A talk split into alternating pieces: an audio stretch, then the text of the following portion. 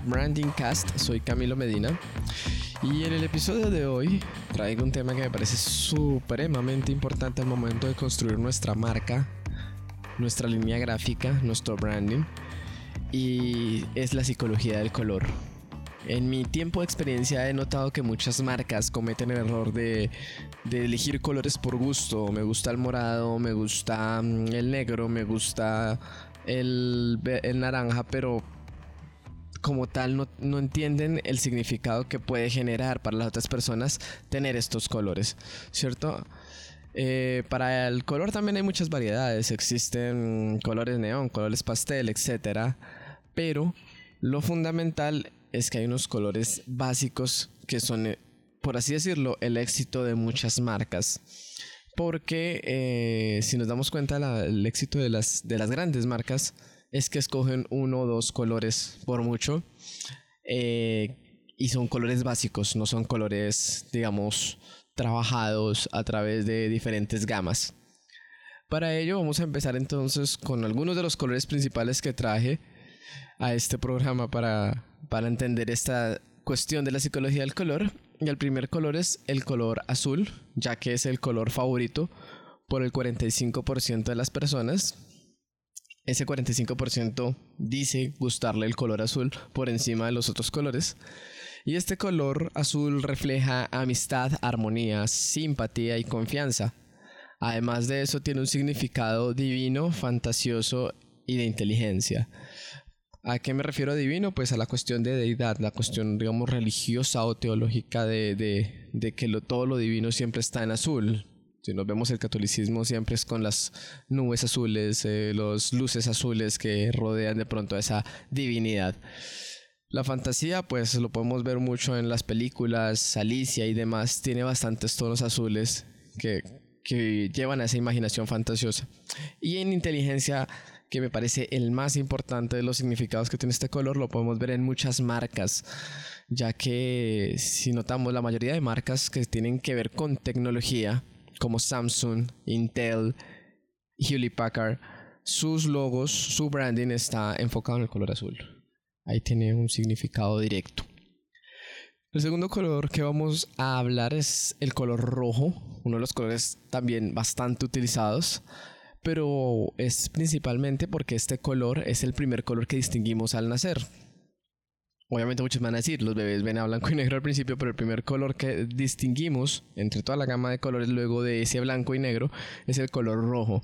Por eso es tan impactante y tan directo cuando vemos eso reflejado en una marca. De una vez se nos viene a la cabeza Netflix, Coca-Cola, que son, son colores que penetra directamente al momento que vemos en nuestros ojos, ¿cierto? Entonces por eso muchas marcas lo utilizan. Además de eso, pues tiene el reflejo de, expresar amor, de expresar rebeldía, de expresar fuerza, de expresar valor. Y lo podemos ver como en algunos de los episodios pasados hablamos de la casa de papel, como el color rojo es tan fundamental para ellos porque expresa esa rebeldía.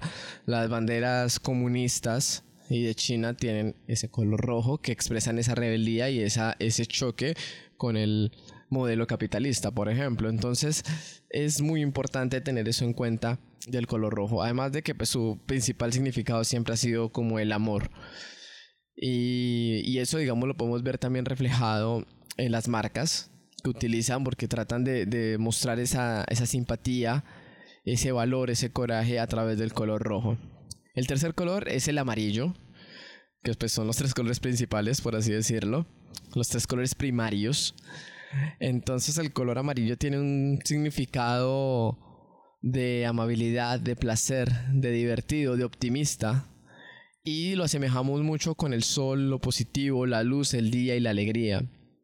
Por eso es que podemos ver eh, algo como divertido, y de color amarillo y si lo miramos los Simpsons manejan ese concepto eh, McDonald's maneja ese concepto que es precisamente esa diversión, esa amabilidad, ese, ese placer que se puede disfrutar al momento de consumir sus, sus productos o de estar en sus espacios. El cuarto color es el color verde. Este color es bastante sencillo ya que lo podemos notar, se utiliza mucho para reflejar naturaleza, todo el tema que sea de, de, aspecto sano, refrescante, juvenil, ya que su significado en sí es la vida. Entonces, si miramos todos los productos que son de alimentación eh, sana, tienen el color verde siempre ahí en, en, su, en su branding. Entonces, pues es un color que se utiliza mucho y muy enfocado en este tipo de productos que tengan que ver precisamente con naturaleza, con cuestiones sanas, con cuestiones refrescantes, con aspectos juveniles. Uno de los colores favoritos de las personas y más controversial de todos es el color negro. Este color negro es supremamente controversial porque tiene aspectos duales es el color favorito de los jóvenes, pero es el odiado por los viejos. Es el color favorito para artistas y diseñadores porque representa también como ese, ese, esa dualidad con el color blanco, que es el otro color, por así decirlo, neutral. Em, y esta dualidad también es porque refleja muerte, final, luto. Pero además de eso también en la parte del branding representa lujo. Entonces lo podemos ver cómo lo utilizan en muchas marcas para representar ese lujo de utilizar el color negro. Eh, por ejemplo, las cajas de los mismos celulares de Samsung, un Galaxy Note 10, viene su caja de color negro porque le da ese toque de lujo. Y si lo enfocamos con los otros colores, pues tiene, por ejemplo, eh, un tono azul en el, en el, en el, en el pencil que se utiliza para utilizar este, este smartphone de color azul, reflejando precisamente lo que hablamos anteriormente de inteligencia.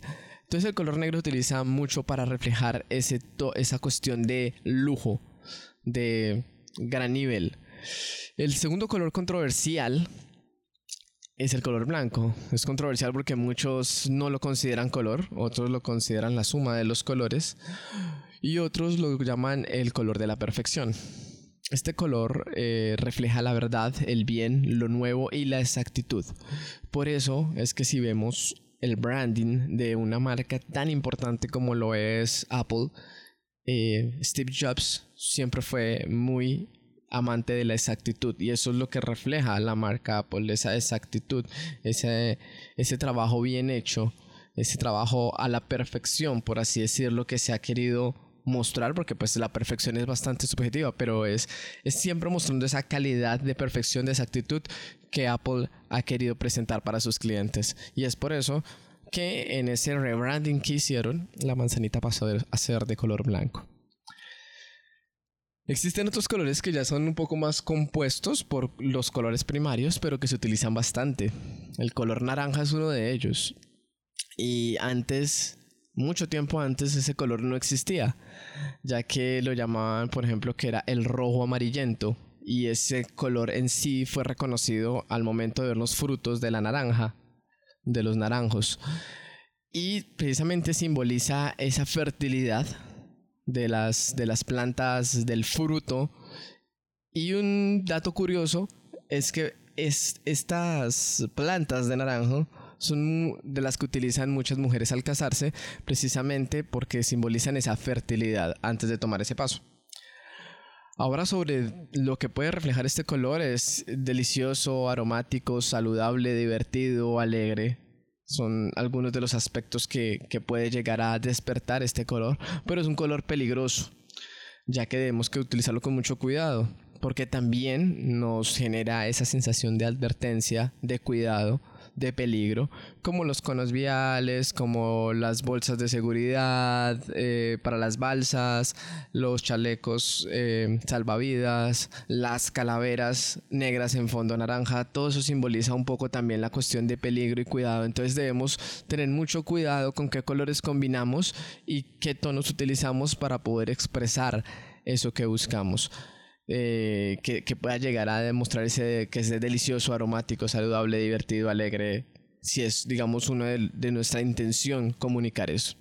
Además, un dato curioso es que este color es el símbolo del budismo. Si nos damos cuenta, todos los que practican esta religión utilizan túnicas de color naranja. El siguiente color es el color morado y este color es muy querido por las mujeres ya que es el el color del poder, de la teología, del feminismo. Eh, además de eso tiene ese significado de poder, de, de, oculto, de vanidad, de magia y de fantasía. Y se representa mucho también en el, en el tono, digamos, de la mujer mayor como una cuestión enfocada al sexo lujurioso.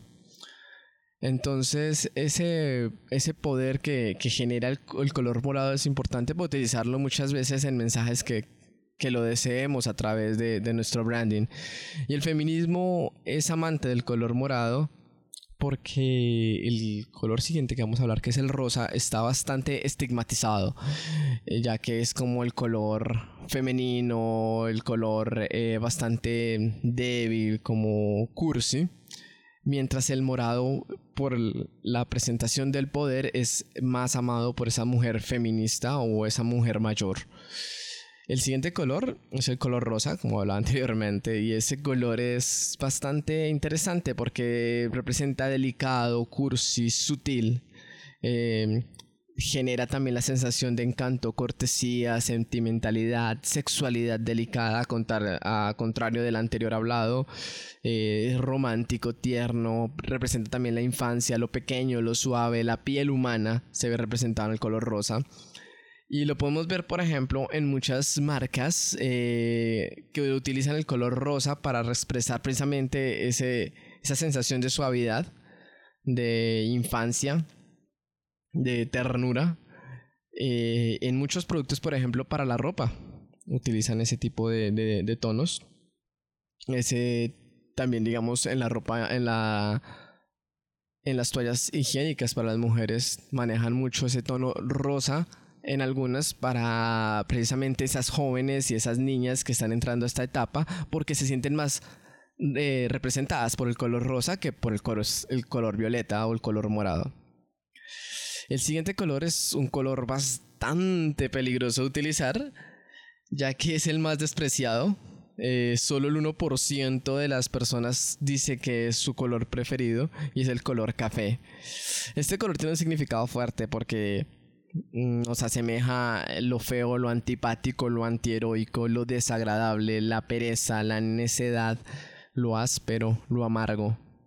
Pero tiene un gran significado positivo y es lo acogedor.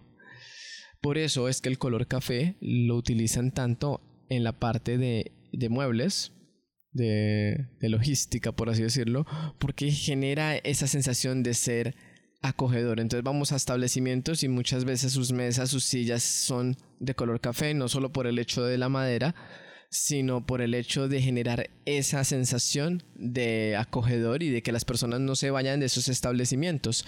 Lo podemos notar en muchos tonos que utilizan en diferentes establecimientos, pero que es primordial el color café y que tendría ese significado. Es muy difícil de pronto para una marca utilizar el color café ya que es, es difícil de, digerir pero si la intención es enfocarlo hacia esa cuestión acogedora, es fundamental.